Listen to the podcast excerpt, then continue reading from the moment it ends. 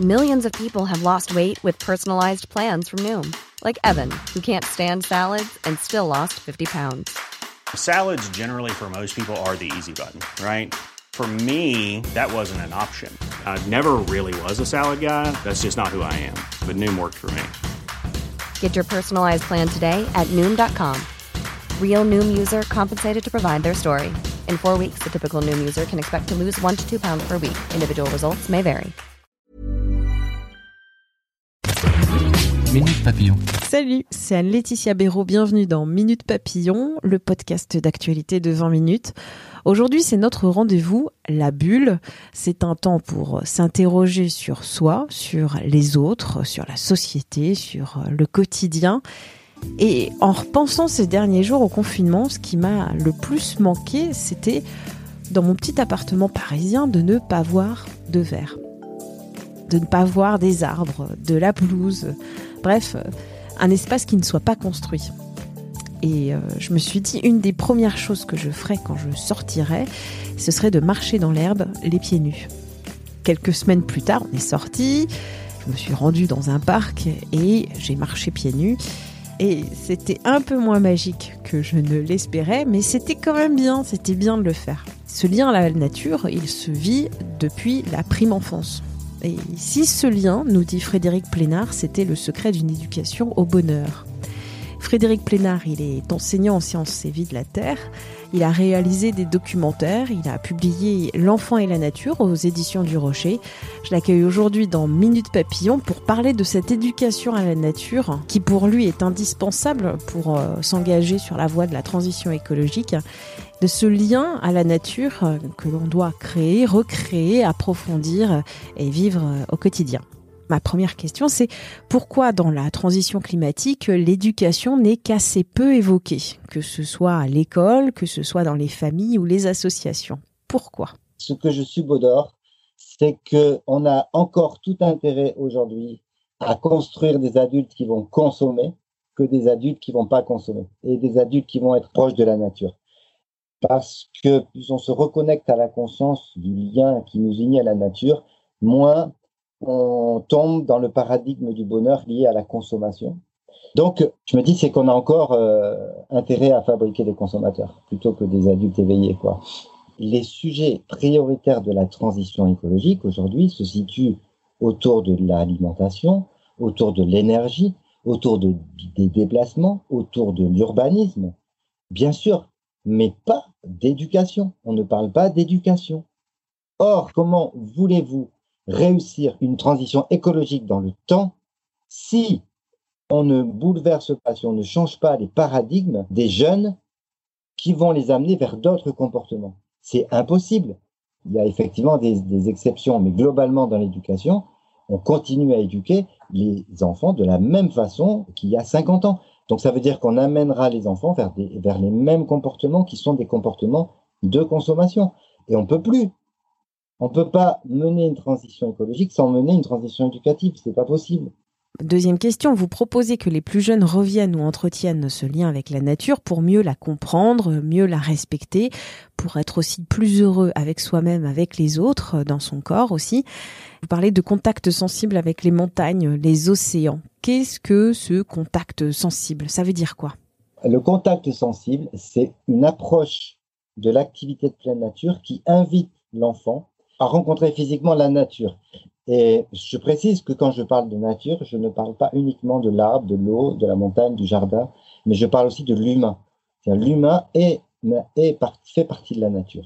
Donc cette rencontre sensible avec la nature, c'est une rencontre.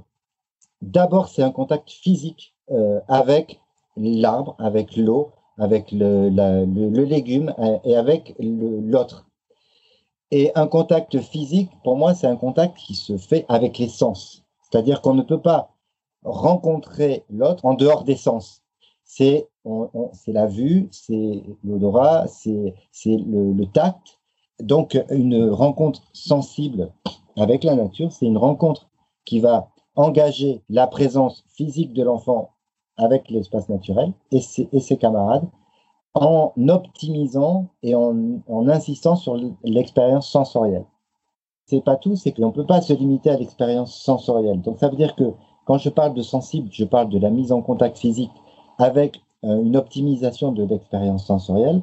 Et un deuxième temps qui est de permettre à l'enfant de parler de ce qu'il a vécu, de cette expérience, de d'amener l'enfant, d'aider l'enfant à trouver les mots justes pour parler de cette expérience, en termes d'émotion, en termes de ce qu'il a ressenti, parce que c'est par ces mots euh, qu'il va accéder à des nouvelles connaissances et à des nouvelles prises de conscience.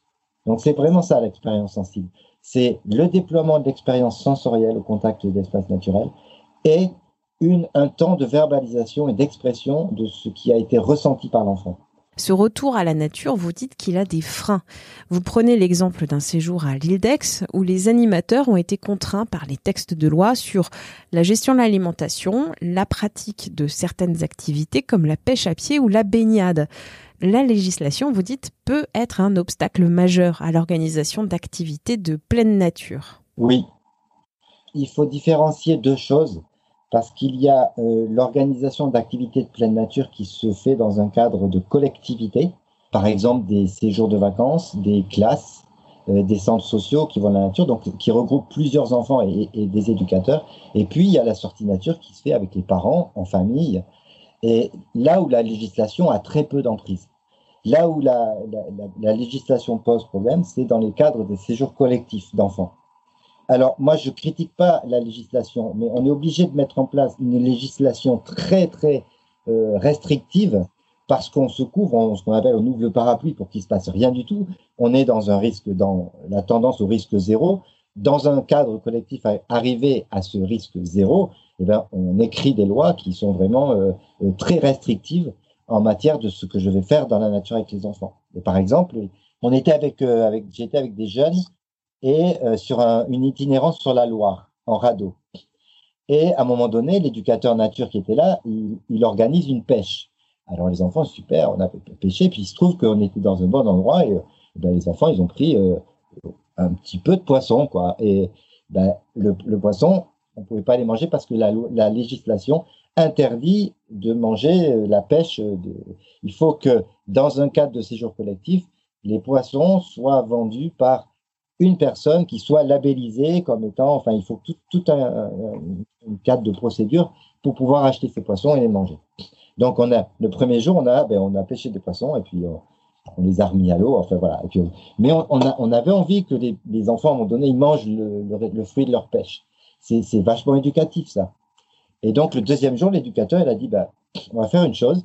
On va inviter, il avait un ami qui est un professionnel de la pêche. On a fait la pêche de la même façon avec le pêcheur qui était à côté de nous. Et en fait, le pêcheur a, pris les poissons et on lui a racheté les poissons. Et en fait, comme on avait pêché les poissons, mais on a dit qu'on avait racheté au pêcheur qui était avec nous, eh bien on a pu les manger. Alors après, il faut vraiment, c'est ce que j'écris dans le livre, c'est que la législation, en fait, il faut bien la lire parce qu'elle n'est pas si euh, restrictive que ça. Et on peut, il y a beaucoup plus de choses autorisées qu'on ne pense. Donc oui, dans, le cadre, dans un cadre collectif, la législation euh, freine les, éducateurs ou les enseignants qui veulent sortir. Et puis en plus, on, est tellement dans un, dans un pays un peu procédurier que les, éducateurs ou les adultes se méfient. Dès qu'il arrive, quelque chose, ils ont vraiment peur d'être accusés, etc. Donc euh, ça réduit considérablement euh, la possibilité à des adultes d'amener des enfants au cœur des milieux naturels.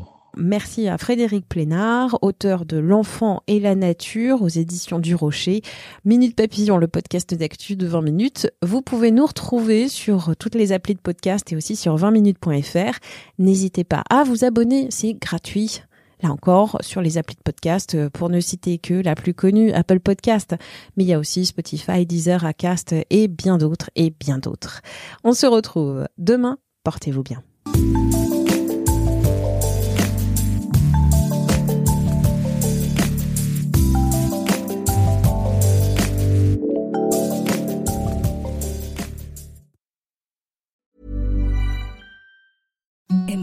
Paris softest sheets you've ever felt. Now imagine them getting even softer over time. That's what you'll feel with Bowl and Branch's organic cotton sheets. In a recent customer survey, 96% replied that Bowl and Branch sheets get softer with every wash. Start getting your best night's sleep in these sheets that get softer and softer for years to come. Try their sheets with a 30-night guarantee. Plus, get 15% off your first order at bowlandbranch.com. Code BUTTERY. Exclusions apply. See site for details.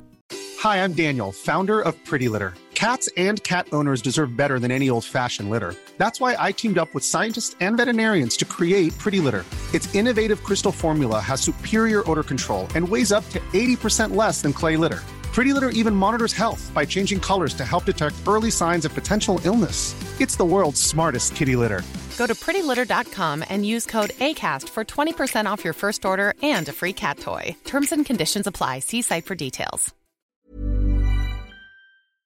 On ne va pas se quitter comme ça. Vous avez aimé cet épisode? Sportif, généraliste, sexo ou scientifique, varié mais toujours bien informé. Découvrez les autres podcasts de la rédaction 20 minutes sur votre application d'écoute préférée ou directement sur podcast au pluriel.20minutes.fr.